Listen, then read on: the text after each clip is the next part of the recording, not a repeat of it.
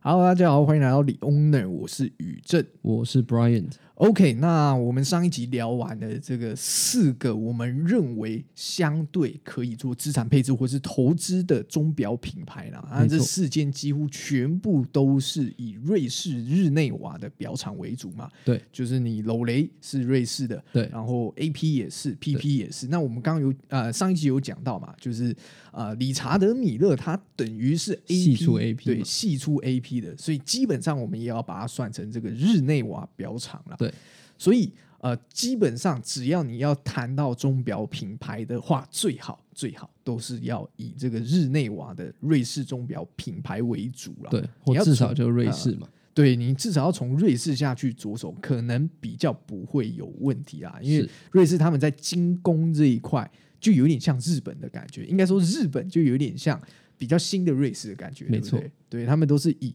这个算是他们的国民风情啊，可能都是比较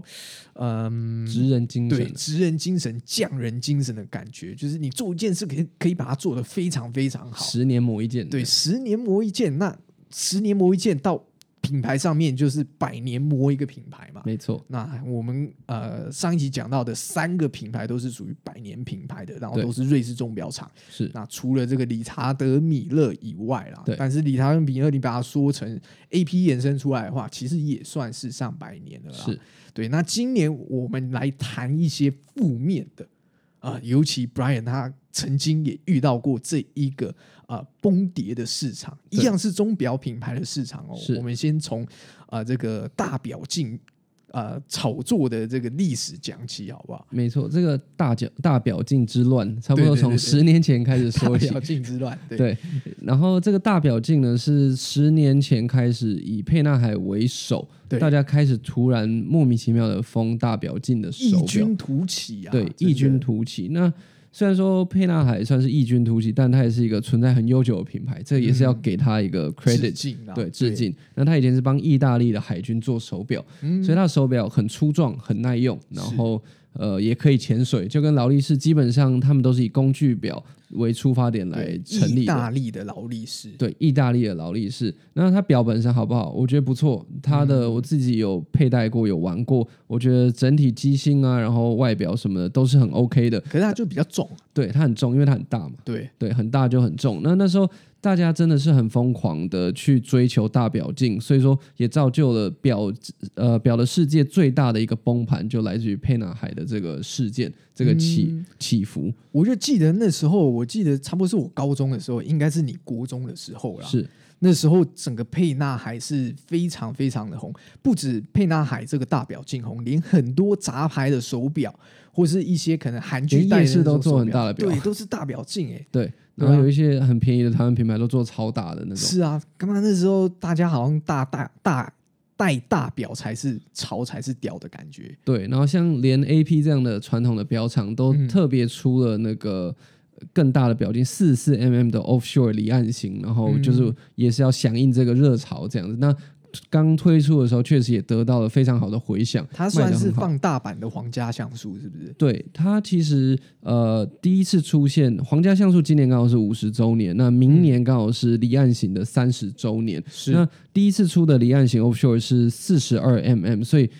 呃也没有大很多，但就比较粗。但是到了十年前、十几年前开始沛纳海起来的时候，他们就推出了一个四十四 mm 的超大表镜的 offshore。事实嗯是很大哎、对，因为其实以 A P 的造型来说，八角形它量表镜的方式跟一般表不同，嗯，所以它的四十二戴起来本来就像四十四，所以四十四戴起来像四十六。哦，啊那沛纳海都差不多在四十七左右，所以说就其实他们是差不多大的，是就都是超大，嗯，对，然后戴上去都很有分量，然后很突出你的手腕啊，然后远远就看得到它这样。是是是，那说到沛纳海大超级大崩盘，就是举个例子，当初沛纳海红的时候，不止新表卖的好，连 vintage 手表都被炒起来。那当时最高峰，比如说炒到一千万的手表，现在你能用个一两百万卖出就该偷笑，而且还很多人不愿意对接啊。还不一定有人要接。对，所以说你们就知道这个呃下跌跌的多离谱、多夸张这样子。真的，对一那个十倍的跌幅啊，一千趴，对，真的是很夸张。那他们红的时间其实也不算短了，大概有红个五年左右吧，然后才开始崩盘这样子。那就像宇正讲的，有很多品牌都有去追，然后后来就被打回原形这样是子。是是是对是，这算是蛮特别的一个经验哦哈。没错。然后到了五年前开始，就慢慢流行回来所谓的钟表镜。其实小表镜很小，在过去的年代里，大家佩戴的不管是劳力士或是 PP，都是三十四到三十六 mm，对非常的小，然后适合藏在西装里、藏在衬衫里，戴起来比较优雅嗯一点你点不。会卡袖子啊？对，不会卡袖子，但是到了现代的美感，会觉得男生要戴的霸气一点点，所以说基本上现在三十九、四十，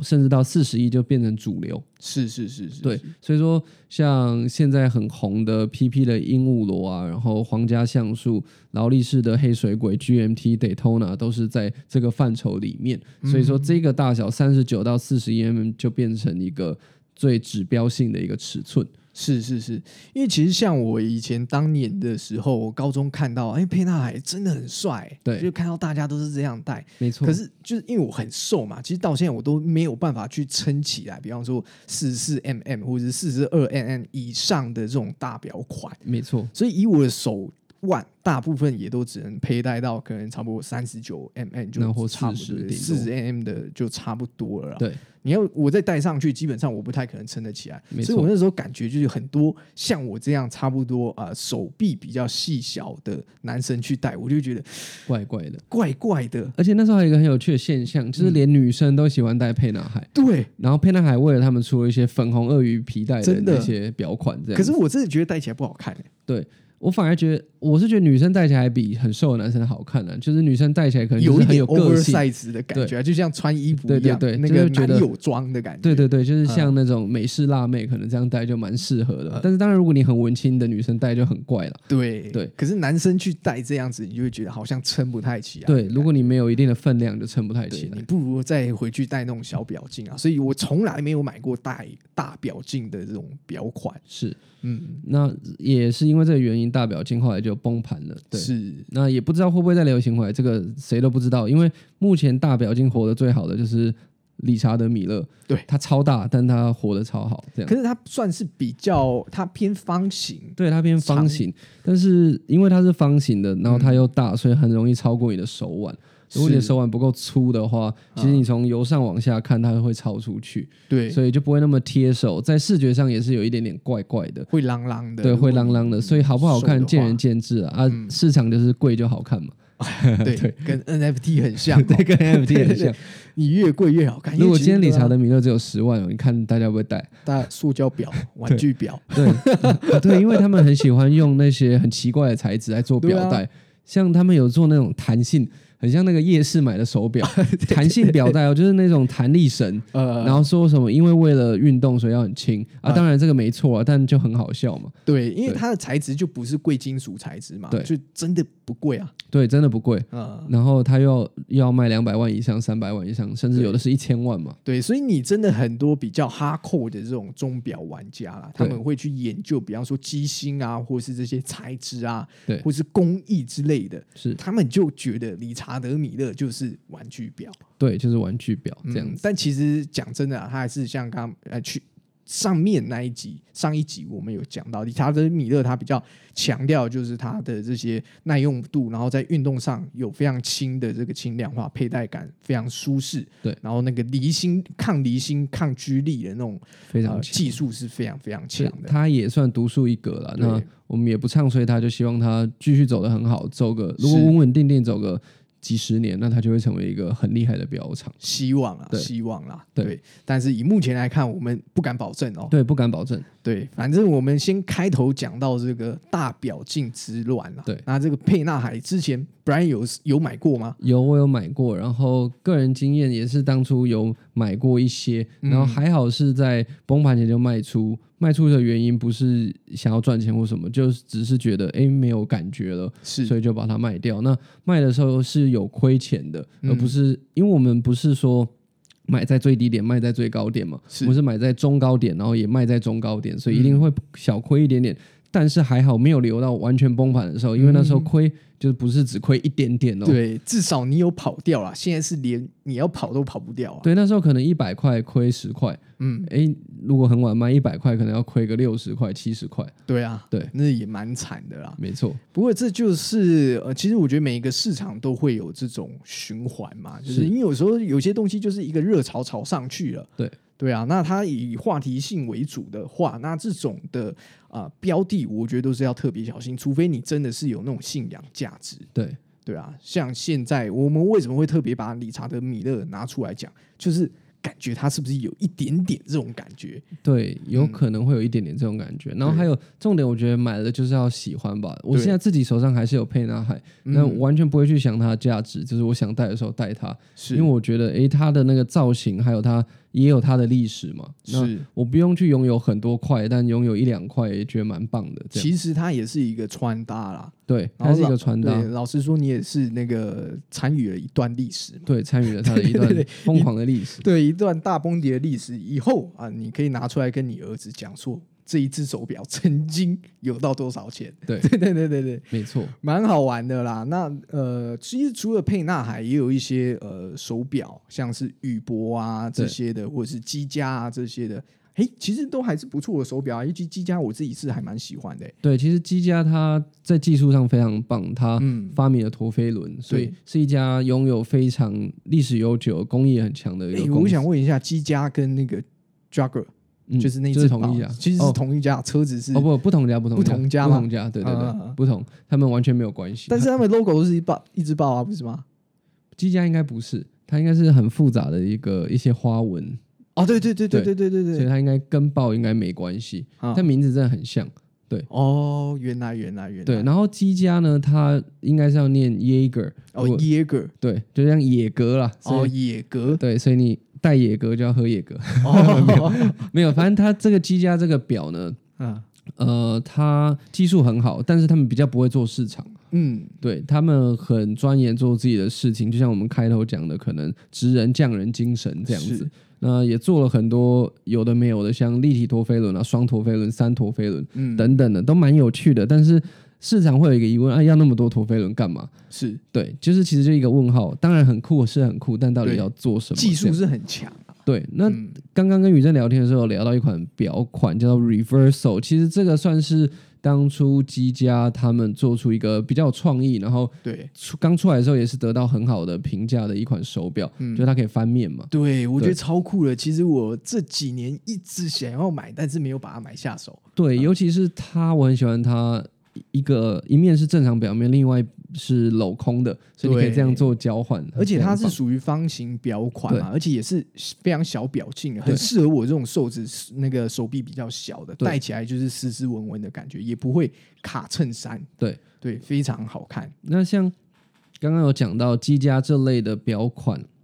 那、这类的钟表呃品牌，它的价格就维持的稍微比较不好，所以说嗯现在在市场交易的二手价大概都会是定价的一半或是三成左右。所以说建议大家，如果除非你是很喜欢这个品牌，然后你想要全新的，然后你是。呃，很想要去传承这只手表，不然建议大家可以去二手市场啊、拍卖嗯去会捡便宜啊去捡便宜，就可以捡到很不错的手表，又是一个很漂亮的价格，这样。对啊，当然就是像刚刚讲的，如果你想要啊、呃全新的，或者是你对于个人有一些卫生上的洁癖的话对啊、你也可以去买全新的啊。对也欢迎积家来投广告。对， 当然都支持原厂嘛，对啊因为支持原厂因为大家都做的很辛苦。 对对对但是如果实际比较实际来讲的话，你想要带，真的可以去二级市场找到不错的品相。对，其实有很多品牌，比方说像什么 IWC、对，然后对朗格，对朗格这些都然是后不错，宇舶都很。好。对，其实他们都是还蛮厉害的表厂，或者是什么伯爵。对，伯爵，啊对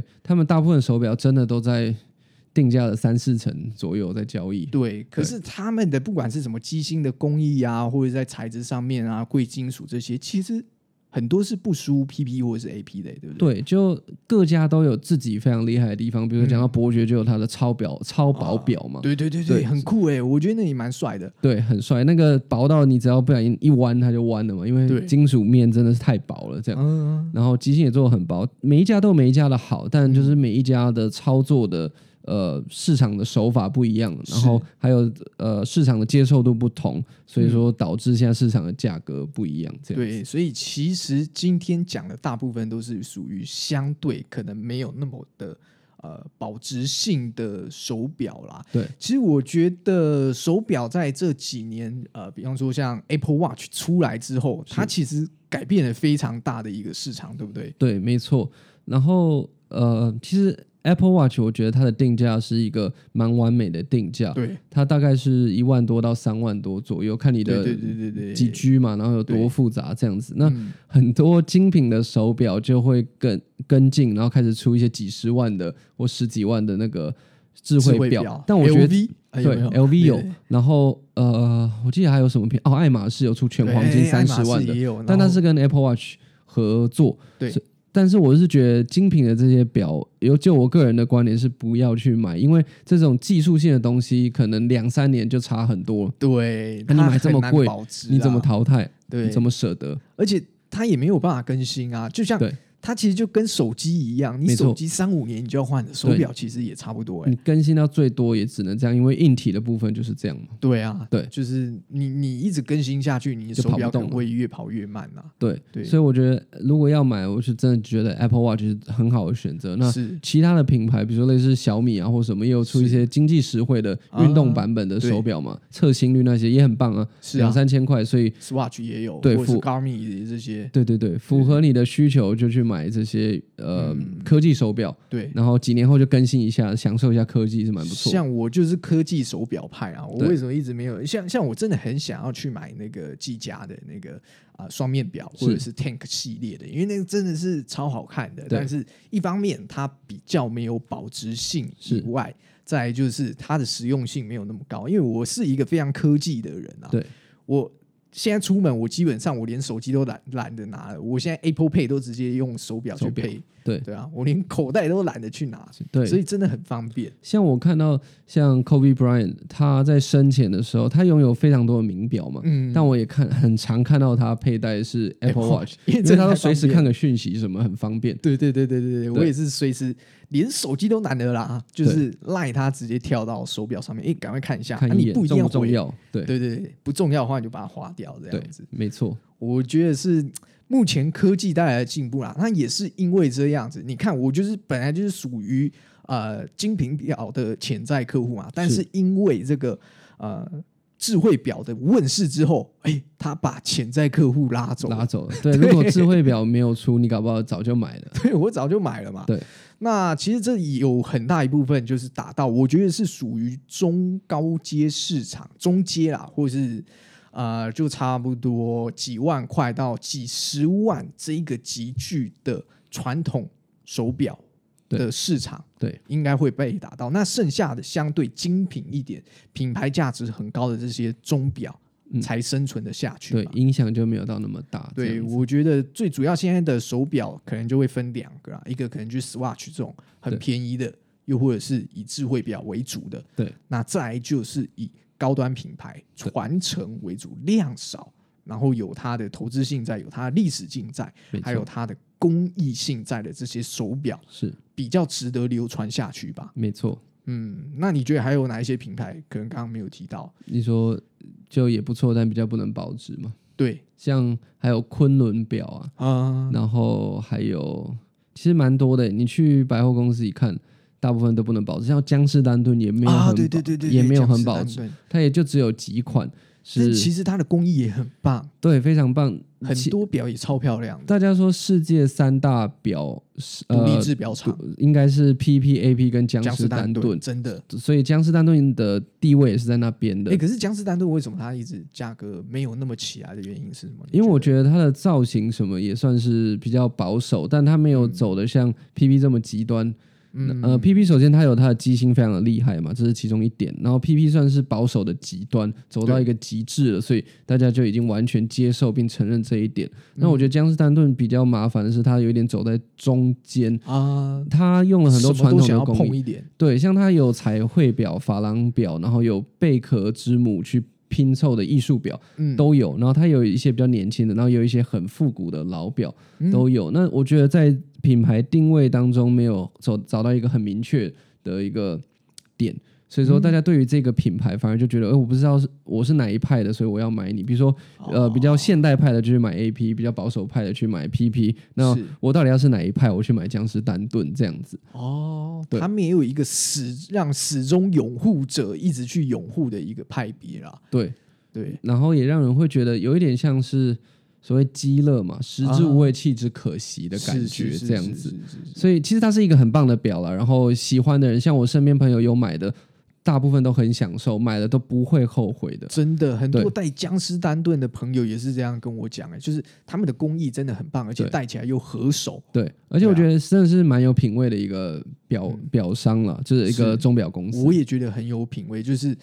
其实你有没有发现，大部分身边带僵尸丹顿的人都很比较斯有文品啊味，对而且很斯文，就是对你会感觉他就是文质彬彬的感觉，你也对不会觉得说他好像是一个啊、呃为了要充面子而去买的那种手表。对，我觉对得甚至它的这个气质都有超过 PP 的厂家们，因为对 PP ，PP 已很经多很鹦多鹉螺的藏家的对气质好像就。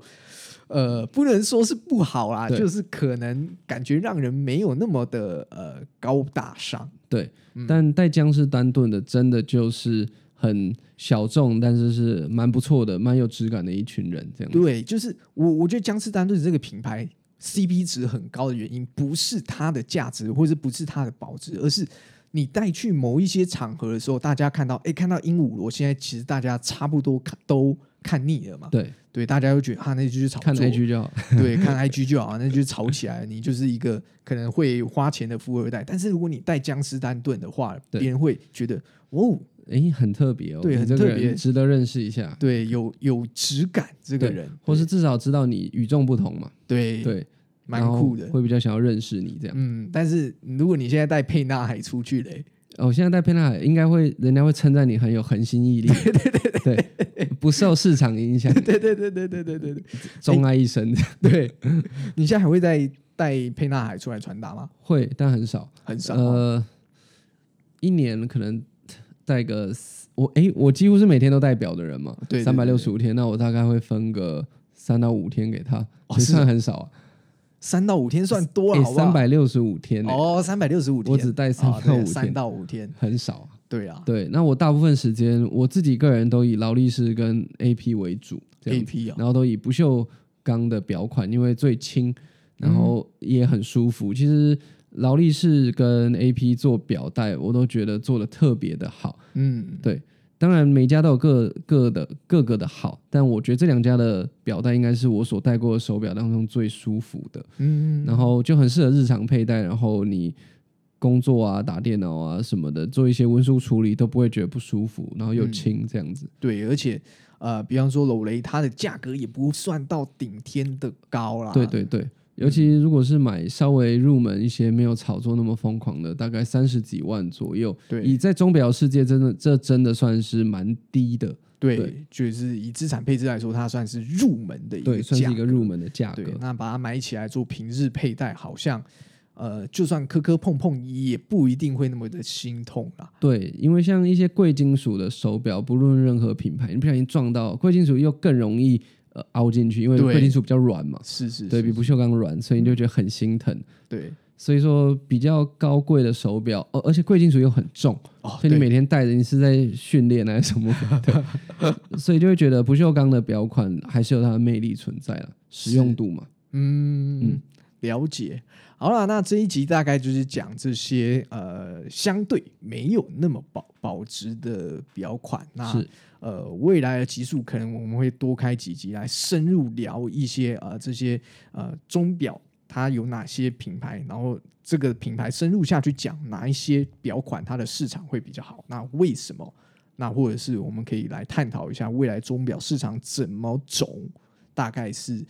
这样子吧。那如果大家觉得对这些钟表市场还蛮有兴趣的，也欢迎到这个底下 IG 留言给我们啊。一样啊，我们有讲到图片的部分，我们把都把它丢到 IG 上面跟大家做讨论，或者是诶，你现在佩戴什么样的钟表品牌，你也可以跟我们分享一下你是自己的一个心得，跟我们分享，或者是你的梦想表款是什么？没对错，Brian，你你的梦想表款是吧？我的梦想表款哦，应该是 PP 的一些超复杂工艺的手表，嗯，对，就是千万等级以上的几款手表了。那嗯我自己都有看过那些手表的本人，然后看了真的觉得哇，太厉害了，而且拥有它就会觉得像拥有艺术品，尤其是有一只我记得。它是拥有所有的复杂功能，你你想得到的三问啊、万年历、陀飞轮等等都有。然后它的表壳还有请工匠去做雕刻，哇，嗯 对，整个雕的像那个